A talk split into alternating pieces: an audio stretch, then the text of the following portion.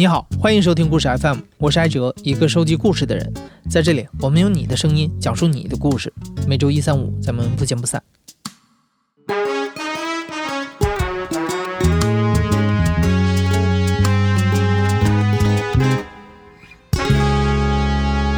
呃，我叫高旭，今年三十五岁，目前居住在成都。呃，我是由于创业失败嘛，从二零一六年的三月开始了代驾的生涯，然后一直到二零一八年的年底，不是最老的一批，但是也算在现在来讲的话，肯定也算资格比较老的了。那个时候我发现公司里边像我这种年龄的基本上没有，全都是五六十岁的老头吧。后来慢慢慢慢的，我就发现像我的同龄人，甚至比我还小的那种小鲜肉都越来越多了，甚至还有几个美女司机。本来这几年经济的情况也不太好，大家为了增加收入嘛，愿意来从事这个行业的人就越来越多了嘛。成都目前是中国除了北京之外，代驾单数第二多的城市，平均每晚有一万多单的样子。我当时还在那个。嗯，还在做代驾的时候，大概我们全职的司机每个月的收入，最高的应该是在一万五到两万之间。那些兼职的司机，就是说可能跑着玩一下，每个月轻轻松松赚个两三千块钱也是完全没问题的。高旭入行那会儿，代驾司机的高收入实际上有以下几种构成：一个是等待费，超过十分钟之后，代驾司机每多等一分钟就加收一块钱。一个是里程费，这个都好理解。除此之外，还有不为外行所知道的第三种，各种花样的意外收入。大概在一七年的夏天，当时呢，我是在路边蹲着吧，就一位男性的客人让我给他代驾，他不是在线在手机线上下的单，他就直接让我给他做代驾。他喝了多少，这个我确实不知道。但是确实是喝得非常醉了。他来叫我的时候，走路的状态反正已经有些不稳了嘛。他的语言是表达不清楚的，是是含糊不清的那种。当时他的那个神情很焦急，就让我尽快的开到他目的地。在上车之后呢，呃，接到了他老婆催促的电话，大概是在晚上的十二点到一点之间。一开始他接到他老婆电话的时候，各方面的情绪啊还比较稳定吧。但是后来就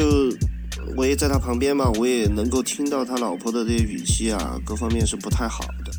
嘀嘀咕咕的嘛，然后让他尽快回家嘛，然后也说了一些不好听的话嘛。所以他挂了电话之后就骂骂咧咧的。南方人的那种口音，反正就是像我们四川话的话，那就是什么瓜婆娘之类的之类的话了。后来他就情绪就比较失控嘛，他想要骂他老婆，啊，然后他就让我要跟他一块儿骂，和我形成统一了之后，他就打电话给他老婆，然后就骂他老婆呗。结果我就不同意嘛，但是他就很失控，他就觉得就是我不服从他的这种感觉嘛。然后他就掏出他皮包里边的钱，就往我身上砸，全是一百的，就一直往我身上砸。他边砸还边一直在说：“你为什么不和我一块骂？你是不是看不起我？”就后来就越来越激动，就砸得越来越厉害。但不管怎么样，反正我要把好我的方向盘，我要我我要做好啊。他后来就非常失控。他就自己开骂，他也没管，我就趁着什么红绿灯的时候，赶紧把钱就整理好，然后就揣在，因为我们的那个代驾的衣服有好几个兜嘛，我就分开装了好几个兜里边。他那个也是在路边叫的我，也没有形成订单，所以说后来他就想查到我，他都找不到。作为我们这个行业来说的话，一定要送到他的目的地。喝醉的客人的话，一定要找到他的家人、他的朋友，有人照顾他，然后我们才能够离开。呃，那天就是把他送到他老婆，他老婆来接他了。他老婆当时还问我需要多少钱，啊，我说就给个一百块钱吧。他老婆还给了我一百块钱。他老婆来接了他之后，两个人情绪倒还没有什么异常了，他老婆就扶着他，然后就回家了。我赶紧骑着我的小车就跑，跑了至少有一两公里了之后，我把全身的钱掏出来一看，有四千多块钱了。我还跑什么跑？我就直接和我朋友去吃火锅去了。他有火锅的地方，我直接打了个车，然后就直接过去吃火锅去了。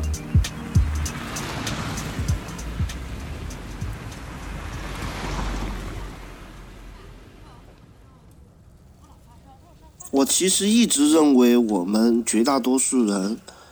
白天吧，在我们的那个工作之中，大家都是生活所迫，就是比较假面的一种生活吧。但是在夜晚，在酒的催化之下，人可能才会呈现出一种真实的一个生活的状态吧。在我干这两年多的代驾生活之中，客人一般上了车之后，都不会主动的给自己的家人打电话，一般都是向家人打电话过来。然后接电话，一般客人上了车之后会主动的打电话，都是给自己的情人。可以这么说吧，我服务过的顾客，至少有一半吧，对家庭都是不忠的。也是在一七年的夏天，当时是我到那个成都的华侨城，当时是一波朋友的聚会结束。一次性叫了好几个代驾，我是服务的其中一个斯柯达的一个车，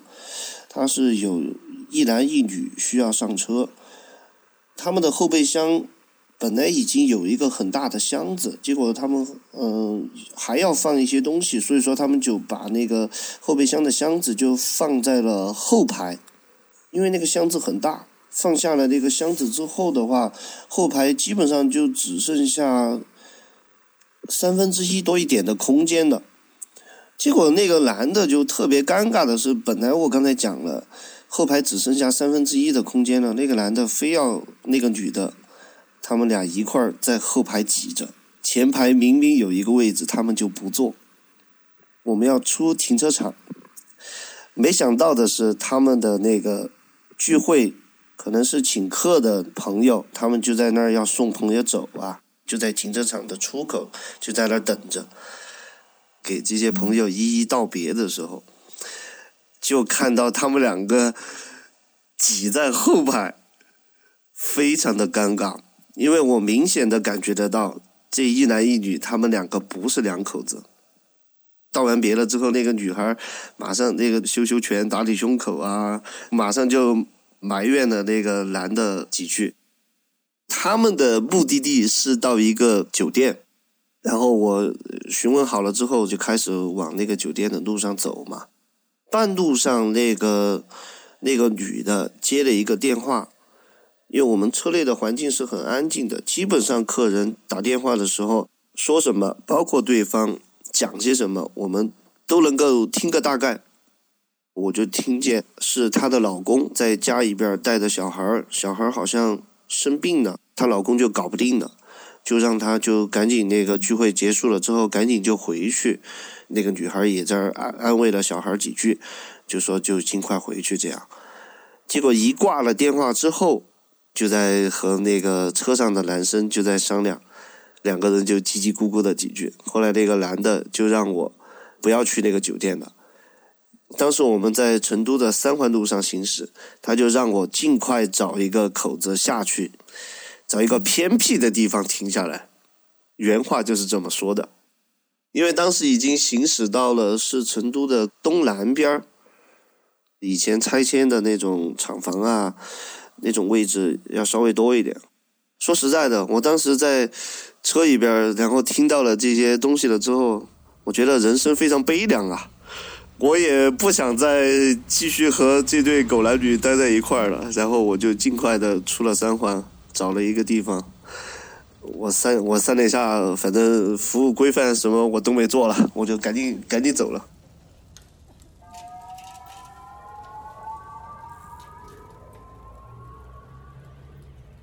除了和形形色色的人打交道，高旭开过的车也有着各种各样的故事。呃，可能大家比较感兴趣的一点呢，就是我驾驶的那个车子。我驾驶的车最好的是一架劳斯莱斯，六百多万的一架。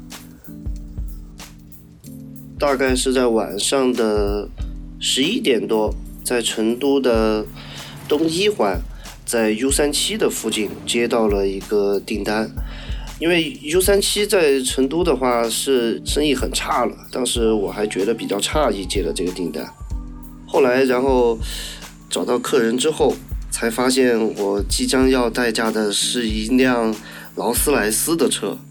我就比平时的时候更加认真仔细的查看了车况，但是当时的话，他们那个所在的那个地方道路就太窄了，劳斯莱斯那个车是很长的，当时我甚至都都没有足够的把握，然后再加上自己也比较紧张嘛，所以说我就直接给那个车主，然后就请车主他自己去倒一下，然后我才开始驾驶。当时是冬天嘛，我们冬天的时候，大家穿的那个衣服啊，包括鞋都是很厚的。我记得我当时就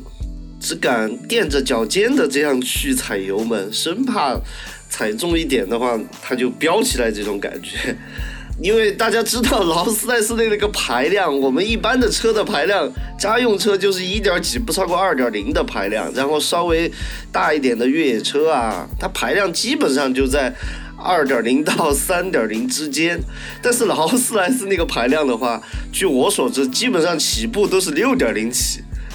具体那个多呃发动机什么样啊，呃多少缸的那个发动机啊，这些我们确实没有研究过，因为这个确实离我们太遥远了，一辈子都不可能去想象的这种事儿。呃，当时就就是很谨慎，真的是整个驾驶过程之中，大概半个多小时，一直是这样。笔挺的整个身体啊，然后一直不敢靠着后背，反正后来下了车都觉得非常累，整个就是非常的紧张，因为我们的那个每一单的保险最高就三百万了，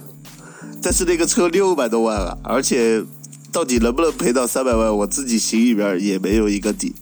我也想服务时间尽量短，然后尽快的到达目的地，我自己所承受的风险要少一点。结果没想到，他还居然要去送一个客人，那个地方的路不好走，而且还比较黑，所以说我就更紧张了。结果还好嘛，反正我速度放的比较慢，也没出什么岔子。后来到了他最终的目的地之后，本来我也祈祷，就是说最好不要让我。呃，开下那个地下停车场嘛，因为地下停车场一般都是很窄的，那个车是又宽又长，我就生怕那个下地下停车场的时候啊，万一有一个什么擦挂什么的，还是走不了路啊。结果他也善解人意嘛，到了他那个目的地之后的话，他就自己开车就开下停车场去了，我就把我的车给拿下来，然后我记得当时在路边抽了好几支烟。冬天嘛，但是我感觉到我的后背都还在冒汗，所以说驾驶豪车在我们这个行业真的不是一个享受的事情。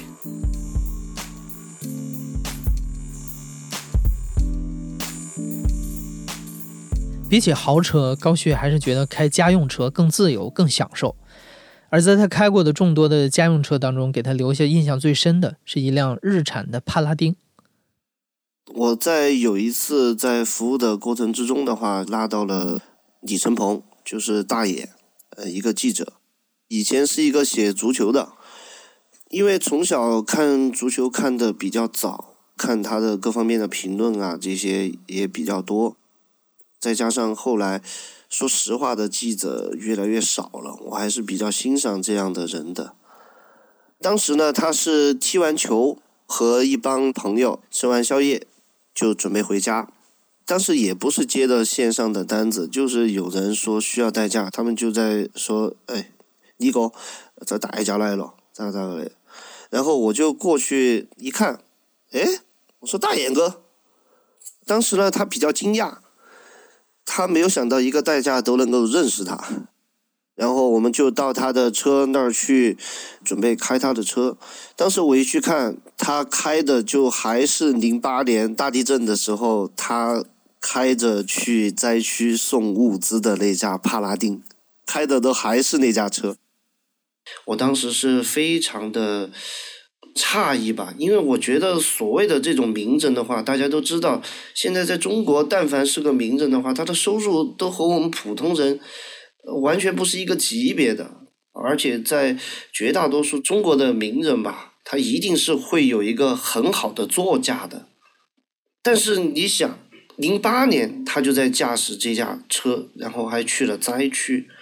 到我见到他的时候，一七年，接近过了十年的时间，他都还驾驶的是他的那架帕拉丁。但是去了之后的话，他车子有点问题，我现在都还记得。当时就打不燃火了，然后还是我们几个人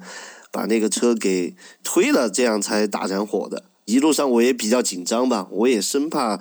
万一我对离合不太熟悉，到时候熄火了就非常麻烦。从他的文风你可以了解到，他其实是一个放荡不羁，也非常天南地北的这样一个人。但是事实上，那天我和他在。车内的交流的话，其实我也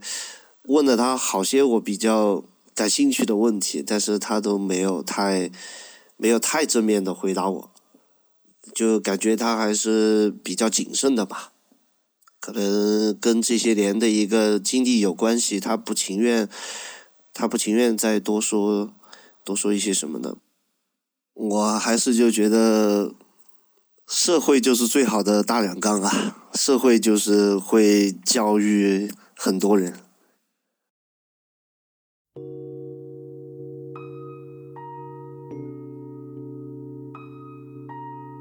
在我这两年多的代驾生活之中，说实话，我没有觉得我有客户是觉得生活是觉得快乐的，觉得开心的。多数人都觉得生活太不容易，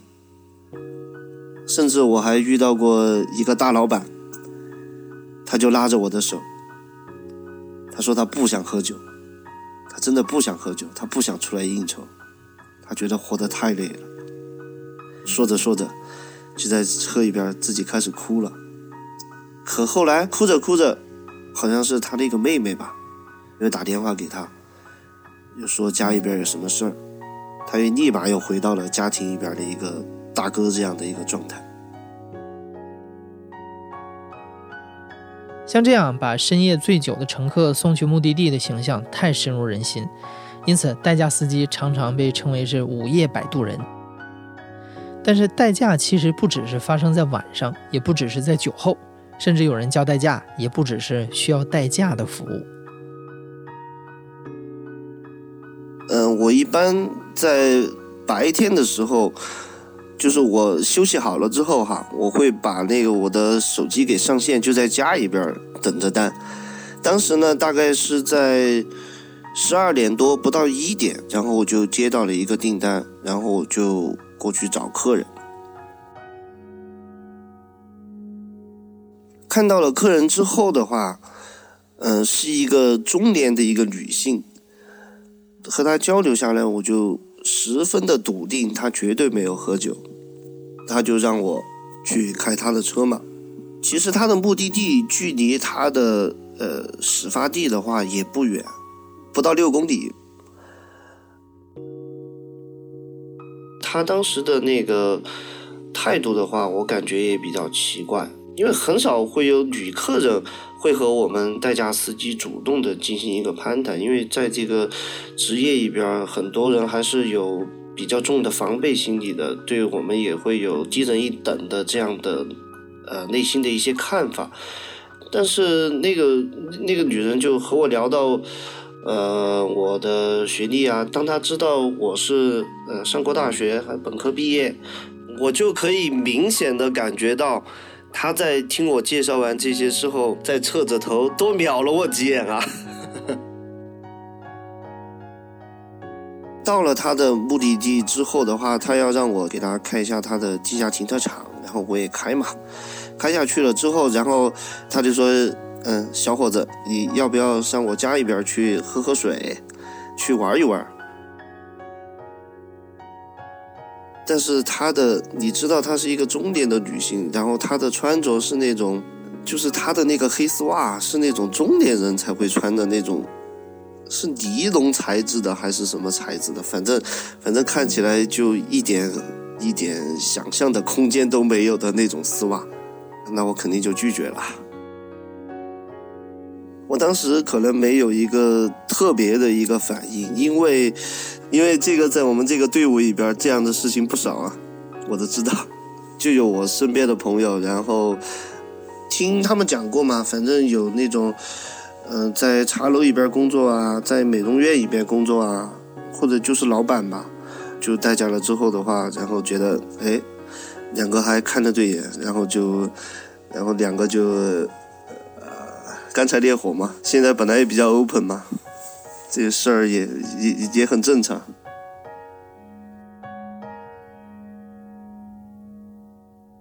在那之后，高旭还遇到过很多意外的乘客，有公司派来暗查服务规范的便衣督导，也有愿意花八千块钱要求开到海南并且承包往返机票的土豪。除了意外的乘客，高旭的代驾生涯中还有各种各样的意外。你比如刚入行的时候，高旭就在电动车上栽了不少跟头。他常常因为续航里程造假的电动车半路熄火，滞留在荒郊野外。找活的过程中，高旭也没少摔过跤，至今他身上还留着几道疤。而且，高旭当代驾司机的那两年，因为交通事故去世的同事不少于十个人。即便如此，经历了餐饮、酒吧、砂石场和物业几种工作之后，高旭仍然觉得代驾是让他最快乐的一个。我是非常享受自己在夜间在一个城市，因为你知道平时一个城市都是车水马龙，然后很堵嘛。但是到我们夜夜间的时候，特别到夏天的时候，白天成都也是比较闷热的，但是到了晚上的时候，它会有凉风，然后你骑着电瓶车穿梭在整个城市的话，你会感觉到自己很很自由。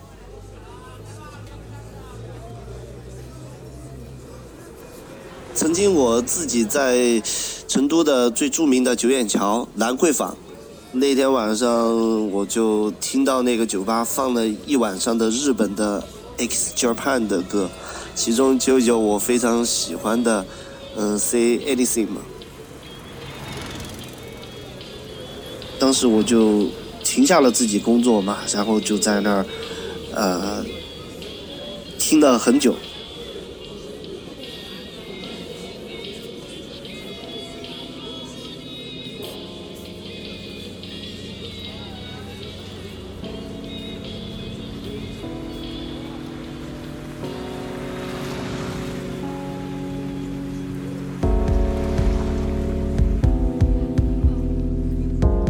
现在正在收听的是亲历者自述的声音节目《故事 FM》，我是主播哲。本期节目由林峰制作，声音设计彭涵。感谢你的收听，咱们下期再见。